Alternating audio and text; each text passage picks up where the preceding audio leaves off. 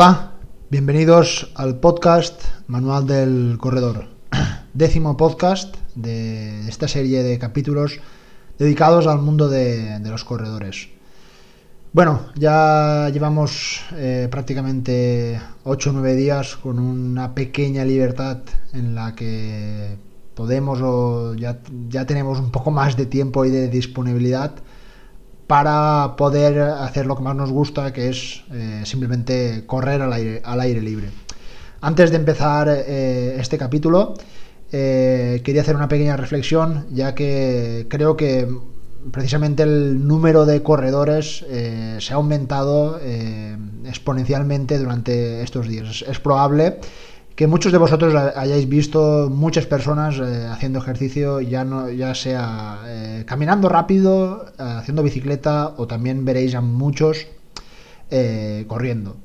He visto en algunos, sobre todo en redes sociales, burlas, incluso algún menosprecio a estas personas que empiezan a correr y que empiezan a pues bueno pues a hacer ejercicio o no son personas eh, asiduas ¿no? a, practicar nuestro nuestro deporte y como decía pues muchas de, estas personas eh, han aprovechado las redes sociales para mm, pues dar un toque de burla para que un, poco eh, la gente pues se mofe o se lo quiera o se quiera divertir con, estas personas. A mí sinceramente no me hace ninguna gracia porque yo solo tengo que acordarme eh, la primera vez que, empecé a correr y me siento muy eh, identificado con estas personas que, empiezan a correr y sé que muchas de estas personas no lo están haciendo bien porque no están eh, habituadas sobre todo a la formación o a la experiencia que tenemos nosotros a día de hoy como corredores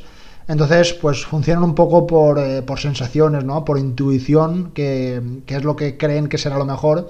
Y puede que no tengan la capacidad física para, permitir hacer pues, 30 eh, minutos, por ejemplo, de carrera continua y se metan eh, en, un jaleo, nunca mejor dicho, a la hora de pues no hacer ese ejercicio tan, tan efectivo y sobre todo que aumente eh, la probabilidad de, lesionarse. Bueno, simplemente esta reflexión es por si tenéis la o conocéis a una persona que está empezando a, correr, eh, pues yo creo que vuestra experiencia y vuestros consejos les pueden valer mucho.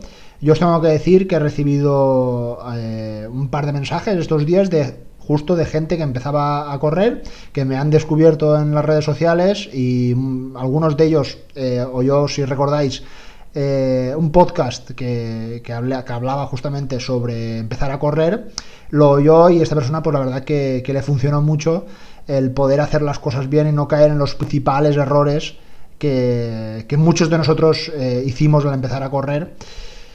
Entonces, bueno, pues simplemente esa pequeña reflexión de pienso no burlarse de esta gente porque mm, todos hemos empezado por ahí, y si empezáis y si conocéis, nunca mejor dicho, a una persona que está empezando a, correr, al revés, no te burles, anímalo porque se va a subir al carro de la, de la vida sana, de la, de la, actividad física y todo lo que sea moverse, eh, pienso que tiene que ser bueno para esa persona y siempre hay que, hay que animarla. Bueno, no me, no me enrollo más, eh, perdonar por esta, esta pequeña introducción que, que he hecho a día de hoy pero bueno, tenía ganas de, comentarla.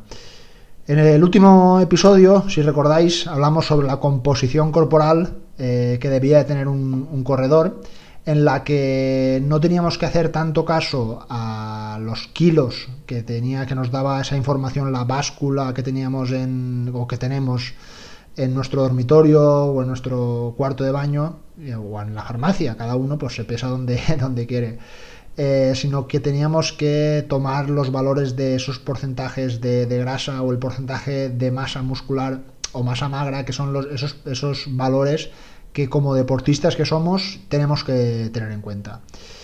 Bueno, digo esto por si recordáis eh, en el último episodio, si no lo has oído, pienso que, estaría bien que lo oyeras porque mm, voy a intentar hacer una trilogía eh, en el que, empezando por el primer capítulo, que era cómo evaluar esa pérdida de grasa, continuaremos con el capítulo, capítulo de hoy, que estará dedicado a cómo correr eh, es una herramienta muy útil para, la pérdida de grasa. Y por último, el capítulo de la semana que viene, o el episodio de la semana que viene, que estará dedicado a cómo la alimentación eh, forma un papel clave o fundamental también para la pérdida de, grasa. Bueno, pues eh, vamos allá, vamos con ese segundo episodio de esta trilogía, correr y perder grasa.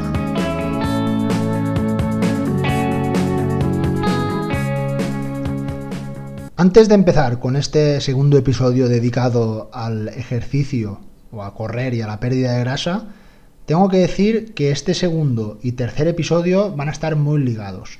¿Qué quiero decir con esto? A los dos campos, tanto al ejercicio como a la nutrición, van a ser claves para pérdida de grasa. El uno sin el otro no tienen ningún sentido. El pasado domingo puse un post en mis redes sociales donde eh, se podía ver una persona y en esos, mm, en esos, en cada brazo colgaban uno de estos campos. En un, en un brazo colgaba el ejercicio y en el otro la nutrición. Los brazos estaban totalmente alineados. Mi motivo era hacer entender que el ejercicio y la nutrición deberían estar totalmente alineados como objetivos únicos para la pérdida de grasa. No podemos darle mayor importancia a uno porque no tendría ningún sentido. Es decir, si voy a hacer ejercicio y no le hago caso a mi nutrición, será muy difícil que pierda grasa. En el otro campo, si solo le hago caso a la nutrición pero no hago nada de ejercicio, puede que los primeros semanas o primeros meses sí que tengo una pérdida de grasa, pero con el paso del tiempo será complicado. Bueno, pues vamos a adentrarnos ya en este episodio que, como he dicho, eh, va relacionado en cómo el ejercicio, en este caso cómo el correr, puede ser uno de los mejores aliados para la pérdida de grasa.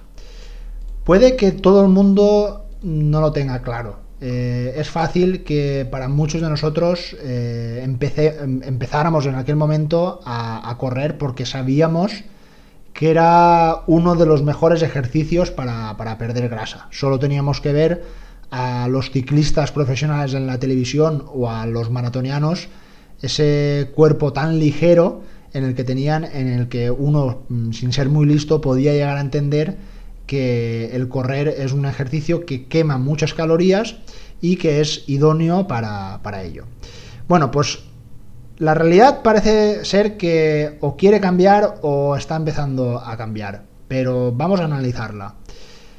Me gusta mucho seguir en redes sociales eh, a todo tipo de, deportistas, entrenadores y también, pues bueno, personas que comparten un poco sus actividades deportivas. Entre estos eh, deportistas me gusta mucho eh, seguir a, personas del mundo del fitness, muy relacionadas con los ejercicios eh, de fuerza, porque siempre aportan eh, datos muy interesantes sobre, ya digo, sobre todo a, nivel de ejercicios de fuerza, porque creo que es una buena manera siempre de conocer cómo desarrollan esos ejercicios y siempre podemos tomar cosas interesantes. Nunca hay que cerrarse y pienso que, es interesante. Bueno, a lo que iba. estas, estas cuentas, eh, muchas de ellas, no todas, eh, parece ser que no nos tienen muy bien vistos a los deportes de resistencia. Ellos nos llaman cardio, es decir, cuando una persona va a correr, va a hacer bicicleta estática, va a hacer correr en cinta, está haciendo cardio. Cardio imagino que viene por ejercicio cardiovascular. Perfecto, hasta ahí estamos todos de acuerdo. El problema viene en el que muchas de estas cuentas o muchas de estas personas asocian eh, al correr como algo negativo al, ya no correr, a los deportes de resistencia, ¿vale? Vamos a hablar de los deportes de, resistencia siempre que ellos eh, nombran el cardio lo, asocian como algo negativo, algo muy lesivo y sobre todo a lo que vamos, eh, que no es la mejor manera para perder grasa. Es decir, según su punto de vista, la mejor manera y más efectiva es haciendo solo y únicamente ejercicios de fuerza. Entre otras perlas que he podido leer, eh, correr está creado para la tortura, crear, eh, correr, perdón, es un castigo, y no corras porque aumentas el riesgo de morirte. Vamos, estas perlas las he podido ver eh, en algunas de las cuentas. Está claro que muchas de estas afirmaciones no son de personas con mucha formación.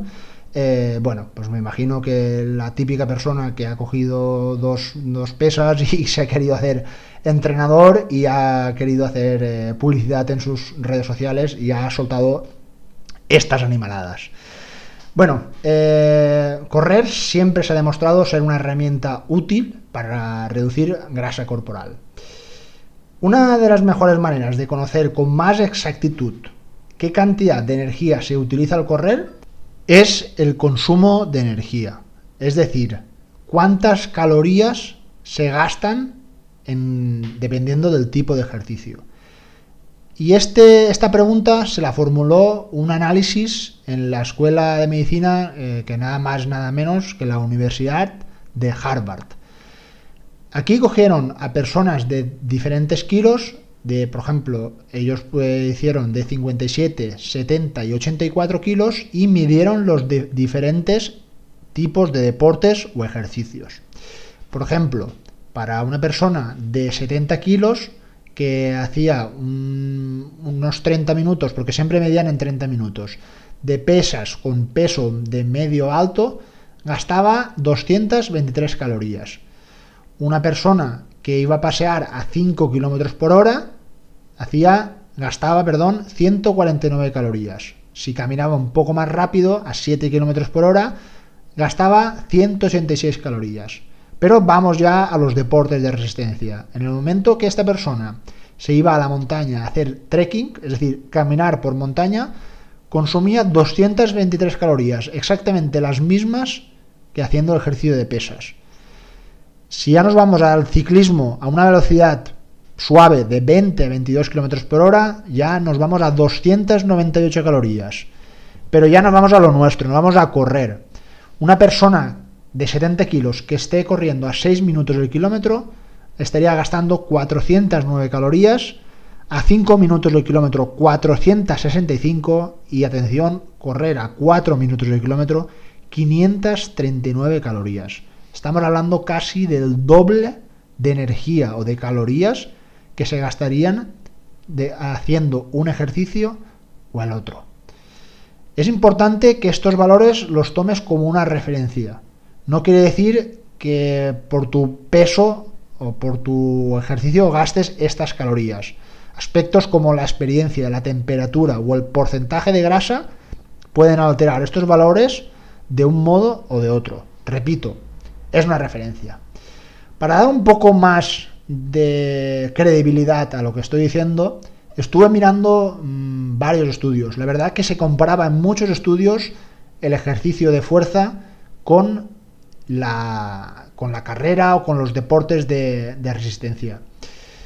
Entre muchos de ellos me destacó uno, eh, que no es que comparara un ejercicio con el otro, pero sí que midió la composición corporal de unos deportistas de, resistencia. Y bueno, un, caso muy curioso. Antes que decir, eh, todos los datos que estoy diciendo, eh, como siempre, los he compartido en mi blog. tendréis toda esa tabla que, acabo de decir de las calorías y también este estudio que estoy comentando ahora lo tenéis todo eh, bastante explicado y con el estudio completo para que lo puedas, para que eso, pues lo puedas ver. Este estudio eh, observó cómo variaba la composición corporal de seis deportistas que completaron un reto en 14 días. Y el reto era el siguiente, unir la ciudad de Copenhague hasta el cabo norte de Noruega, es decir, el extremo más al norte que hay en Europa y en Noruega. Esta distancia eran de 2.706 kilómetros. No lo hacían corriendo, lo hacían en bicicleta, ciclismo. Estamos hablando de ciclismo, pero al final estamos hablando de deportes de resistencia. Estas 14 etapas eh, hacían unas distancias, mm, una distancia media de 193 kilómetros al día. Me gustó este estudio porque estábamos hablando de personas amateur, no estamos hablando de personas eh, deportistas, ya que la media edad eran de 60 años, pero con un valor de oxígeno máximo medios entre estas seis personas de 48. Es decir, no, no tenía, son personas a nivel amateur. Los resultados de, estas, de este estudio pues decía que, que, estas personas tardaban alrededor de 10 horas en completar cada etapa a una intensidad del 50 o el 60% de su volumen de oxígeno máximo. Es decir, hacían prácticamente todo el recorrido, estas 10 horas o estos 190 kilómetros, en zona cero. Estamos hablando de pulsaciones por debajo del umbral aeróbico, por una intensidad suave. Sus valores en kilos de peso IMC, y esto nos interesa mucho, no cambiaron a los 14 días. ¿Recordáis el capítulo anterior que hablábamos de que no tienes que por qué medir los valores en kilos y tener en cuenta ese IMC? Pues bueno, en este, en este estudio se vio que estas, estas personas no obtuvieron ninguna diferencia en sus, en sus kilos. De hecho, que podéis ver esa, esa, esa gráfica, podéis ver que la mediana de kilos fue de 77,4 antes de, este esfuerzo, de estos 14 días, mientras cuando acabaron, al día siguiente de, estos 14 días, su peso era de 77,7, es decir, una ganancia de, eh, bueno, ganaron 300 eh, gramos de peso, vamos. Pero en cambio se observó que estas personas perdieron 2,2 kilos de masa grasa. Perdieron 2 kilos de, estos 77 kilos, las perdieron de, grasa. Y uno puede pensar, bueno, si han perdido estos 2 kilos, lo lógico es que si pesaban 77, pues eh, que pesarán 75. No. Es que resulta que después de estos 14 días, y como son personas amateurs, tuvieron una ganancia de masa magra. Es decir, ganaron masa muscular. En este caso, un 2,5 kilos. Y aquí está la diferencia. Si habíamos perdido 2,2 de grasa y hemos ganado 2,5 de masa magra o masa muscular, aquí está la diferencia. Es curioso, ¿no? Eh, un poco con lo que decía el, el, otro día de por qué hay que evaluar en porcentaje de grasa y una de las muestras que el ejercicio de resistencia es una buena estrategia para mejorar la composición corporal. Entre otros datos del estudio, eh, también me chocó la, ingesta de nutrientes. Durante los días de, ejercicio llegaban a consumir el doble de lo que normalmente comían en su dieta habitual. Vamos, mm, una, una auténtica barbaridad. Entonces, bueno, simplemente me gustó este estudio. Estamos hablando de seis personas, no lo podemos extrapolar a un estudio 100% creíble, pero bueno, mm, un estudio anecdótico de lo que estamos hablando y eh, creo que puede ser interesante o nos puede ser interesante a, todos. repito, este, este estudio, si lo queréis ver con más detenimiento, lo tenéis en, mi blog para, para comprobar esos datos. Bueno, sabiendo eh, que el ejercicio de, carrera o el correr es una buena estrategia para, para, perder, para perder peso, ¿qué es, lo que tenemos que hacer? Porque eh, si tenemos que solo correr, pues algo falla, porque puede que muchos de vosotros eh, hagáis vuestras 4 o 5 horas de carrera a la semana, pero no estáis perdiendo grasa. Algo falla, algo no estáis haciendo bien. Bueno, pues un, consejo. Bueno, en realidad os voy a decir dos. El primero de estos consejos es que si quieres perder grasa, tienes que ser cambiante. El primer día que corriste, puede que con 30 minutos gastaras las mismas calorías que gastas a día de hoy en un entreno de 60 minutos. Es decir, tu cuerpo se va adaptando a ese esfuerzo que vas haciendo día a día es normal que esos, ese día con esos 30 minutos acabaras exhausto y puede que tuvieras que gastar muchas calorías porque estabas haciendo un ejercicio que no estabas acostumbrado. Es muy probable, yo recuerdo por ejemplo el primer día que fui a nadar eh, en el mar, ¿vale? En un medio que yo no estaba muy acostumbrado y cuando me propuse a, nadar, eh, mi energía bajó muy rápidamente. ¿Por qué? Porque la intensidad era muy alta, la técnica no era la más correcta y estoy seguro que ese día gasté muchas más calorías comparadas con la de mis compañeros que sí que estaban más habituadas.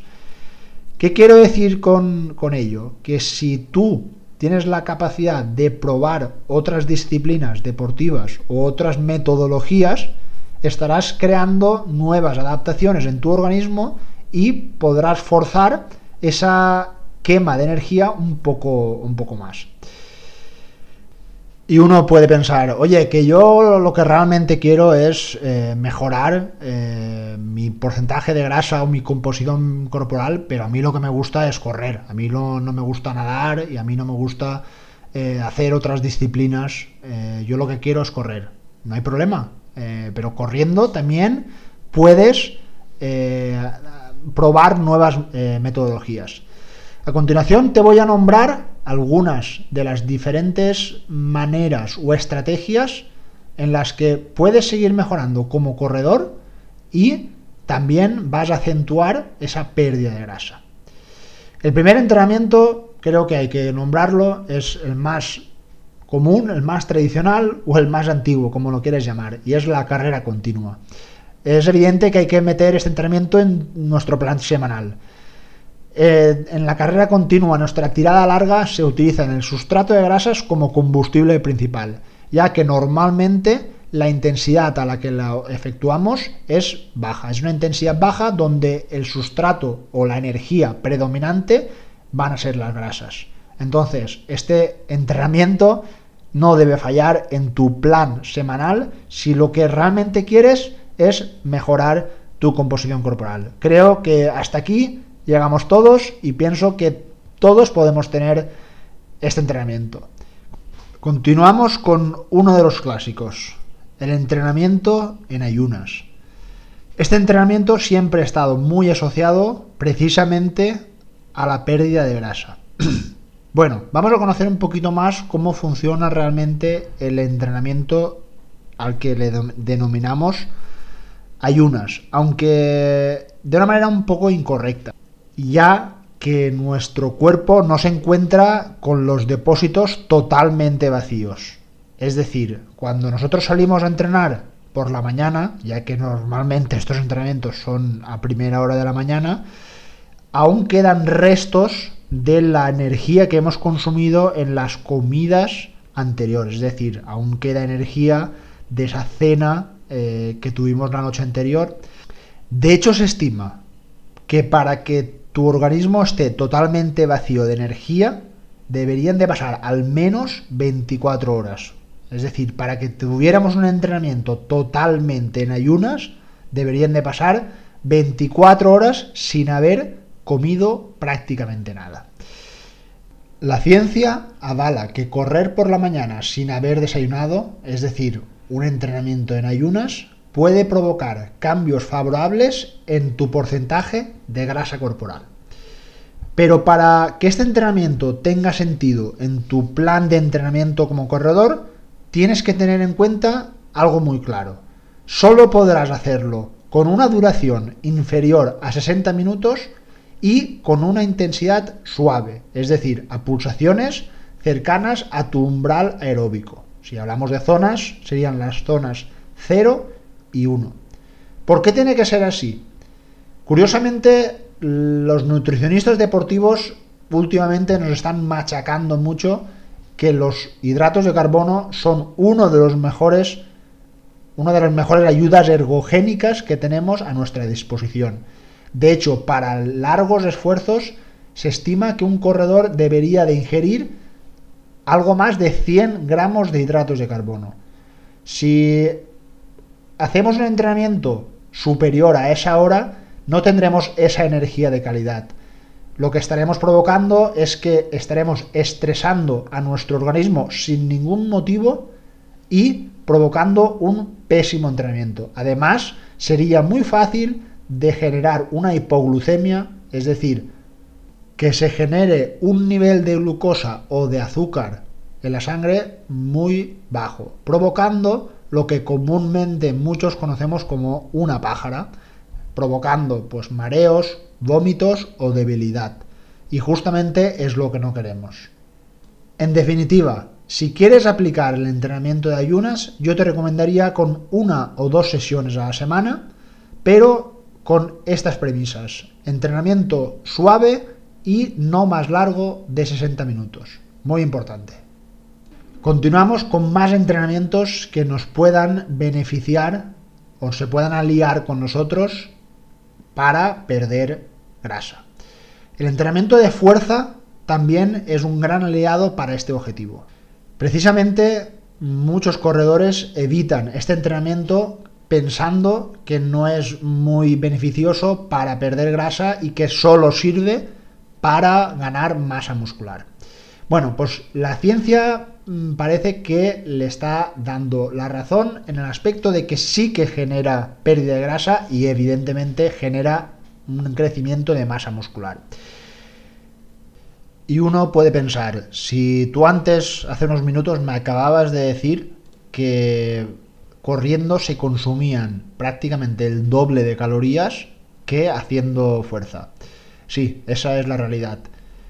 Pero el éxito del entrenamiento de fuerza sucede justo nada más al acabar. El entrenamiento de fuerza aumenta el denominado EPOC.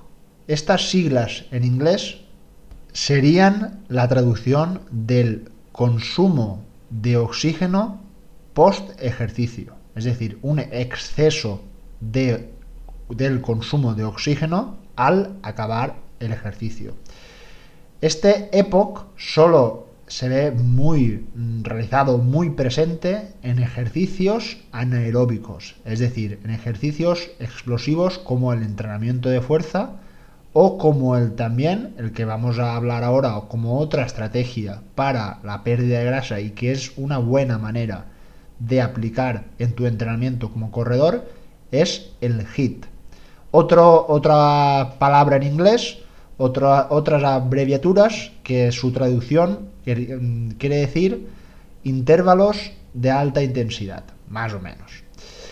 Estos, estos ejercicios, que son muy cortos y muy explosivos, guardan el mismo beneficio que el entrenamiento de fuerza. La gran ventaja de estos entrenamientos, por eso son tan favorables desde el punto de vista del fitness, es que se requieren mucho menos tiempo que, el trabajo aeróbico. Es decir, con 30 minutos de un hit podemos lograr prácticamente los mismos beneficios que 60 minutos de carrera continua. Por ello es recomendable alternar todas estas metodologías de entrenamiento en tu plan semanal. Por último, uno de los entrenamientos más beneficiosos también y que puede que más nos aporten a nuestro rendimiento es el entrenamiento cruzado. A día de hoy yo lo estoy utilizando mucho eh, creo que es una muy buena herramienta para poder continuar sumando volumen de entrenamiento, pero respetando mi musculatura específica en la carrera. Como sabéis, hemos estado siete semanas de confinamiento y pienso que no sería muy recomendable si anteriormente estaba haciendo 40, 50 kilómetros a la semana, pues empezar de golpe. Pues mi manera de aumentar ese volumen o para crear más tiempo es disminuir el tiempo de carrera y aumentar el tiempo de entrenamiento cruzado. Es decir, ahora paso más tiempo haciendo bicicleta justamente con ese objetivo.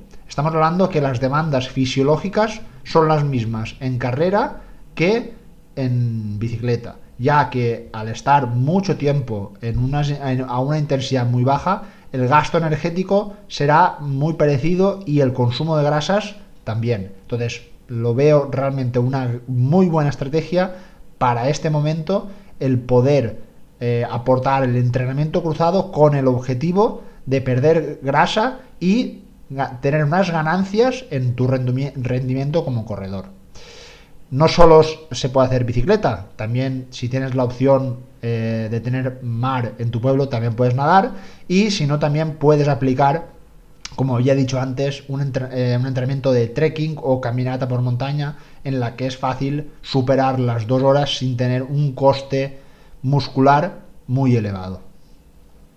Pero espera, hay más. Si realmente estás en un proceso de perder grasa, el ejercicio te puede ayudar, pero la realidad es que en tu día a día no solo consumes energía corriendo.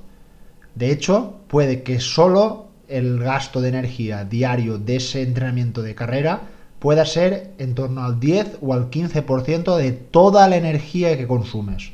Es decir, hay más cosas que, que puedes hacer. No sé si lo sabías, pero ¿sabes que durmiendo también estás gastando energía? Es decir, cuando llevas 7, 8, 9 horas durmiendo, eh, tu cuerpo no se apaga, tu cuerpo sigue eh, viviendo, estás respirando, tus funciones vitales necesitan de energía para que sigan funcionando bien. Y ello provoca un gasto de energía. Está claro que no será un gasto tan elevado como cuando estamos corriendo que consumimos muchas calorías, pero en ese caso también estamos eh, consumiendo calorías. Este proceso se denomina metabolismo basal y puede ocupar, atención, en torno al 70 o al 75% del total de energía que el cuerpo consume con el simple hecho de subsistir.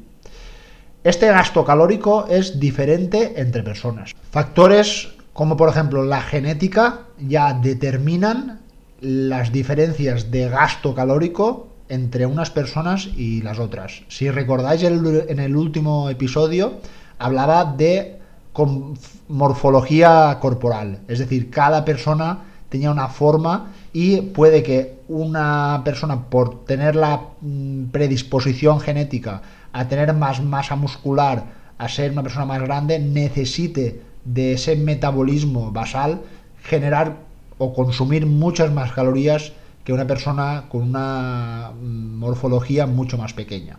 Por ello, la genética eh, toma un papel clave en este consumo de calorías. Eh, otras cosas que pueden cambiar entre personas, pues por ejemplo el género o el sexo. Los hombres queman más calorías que las mujeres, probablemente porque los hombres tenemos un porcentaje de masa muscular más elevado que vosotras y la edad también es un síntoma de diferencia en el que se ve que el metabolismo va en aumento hasta los 30 años, pero con el paso de, los años va disminuyendo.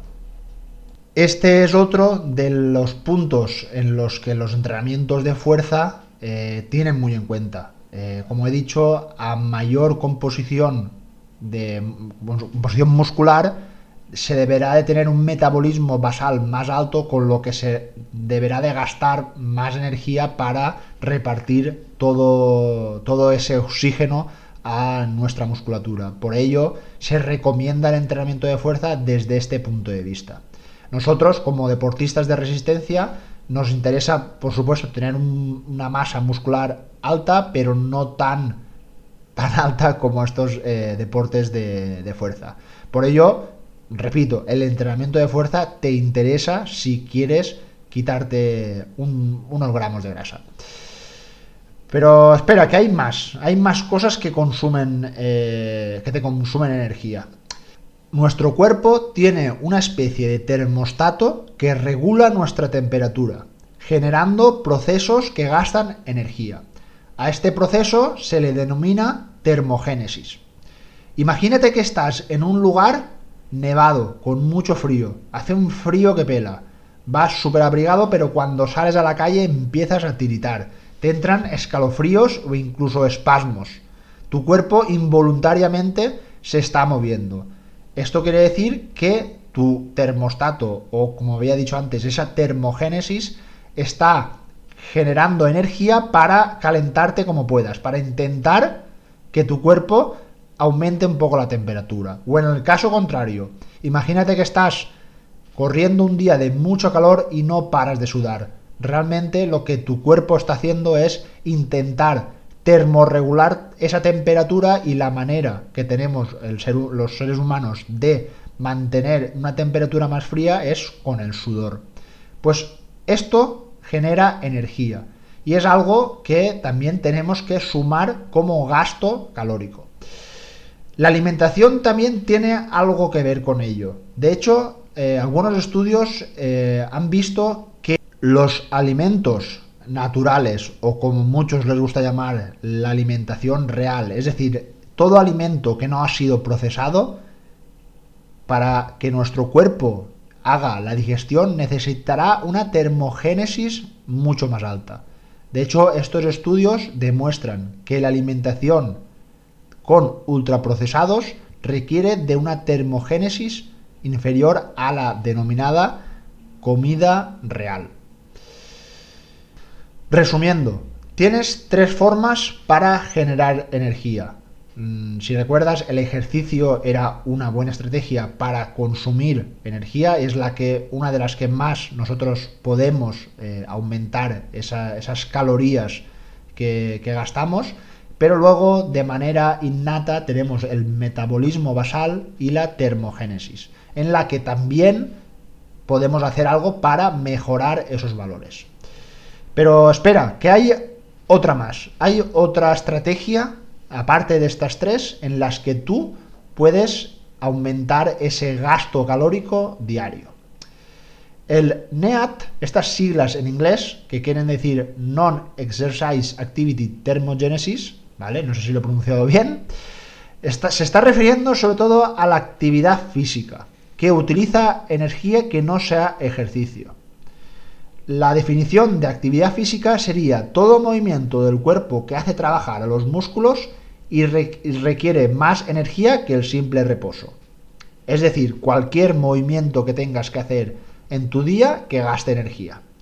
No sé si me estáis eh, entendiendo, pero el ir caminando a tu lugar de trabajo estás gastando energía.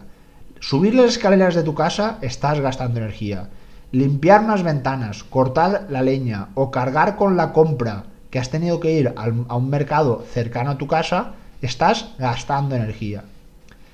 Esta es una de las grandes gran diferencias que podemos encontrar entre nuestra sociedad actual con la sociedad que tenían nuestros abuelos o nuestros antepasados. Ellos prácticamente tenían que hacerlo todo y tenían que realizar esta actividad física prácticamente obligada. Ahora tenemos muchas facilidades que nos hacen que esta actividad física haya prácticamente desaparecido en muchos de nosotros. Por ello, te invito a que cambies esta forma de ver eh, tu día a día. Si realmente quieres disminuir ese porcentaje de grasa, creo que este punto puede ser muy importante para ti. Si tienes la opción de aparcar tu coche e ir caminando o en bicicleta a tu lugar de trabajo, entiendo que todo el mundo no lo va a poder hacer. Puede que tengáis vuestro lugar de trabajo a 20, 30 kilómetros y claro, uno no va a ir en bicicleta y va a llegar totalmente empapado de sudor a su lugar de trabajo. Pero sí que puede que haya algunas de estas personas que tengan su lugar de trabajo a 5 minutos en coche o lo que es sinónimo de 15 minutos caminando. Sí que puedes tener la opción de vivir en un segundo, tercero o cuarto piso o más y tener la opción de subir caminando por las escaleras o subir por el ascensor. Estamos hablando de pequeñas diferencias que puedes aportar en tu vida diaria.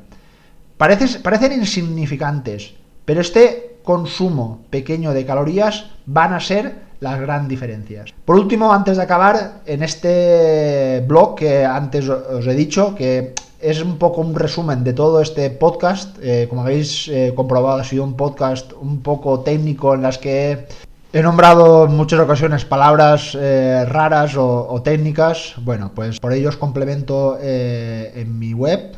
tenéis en la, sección del blog este último podcast resumido en, en un pequeño artículo. Y al final podéis ver que he creado una tabla donde comparo el caso de tres corredores en los que, dependiendo de cómo plantean su vida diaria, eh, consumen más o menos calorías. Eh, tengo en cuenta el ejercicio, tengo en cuenta la termogénesis y tengo en cuenta esa actividad física o NEAT que había, que había nombrado. Eh, nada, echar un vistazo. la verdad, sinceramente, para acabar, os he de decir que llevo preparando este, este podcast eh, con varios días de, antelación. he disfrutado de hacerlo. Tenía, era un, un, episodio que le tenía muchas ganas. Eh, he aprendido también muchas, muchas cosas. Y nada, espero que os haya gustado. Eh, si quieres enviarme un, un comentario, un mensaje, estaré encantado. También te puedes suscribir a mi newsletter donde envío un par de correos a la semana con información relevante y también, pues bueno, siempre intento motivar eh, en días un poco raros, un día, en días complicados como los que, los que hemos vivido.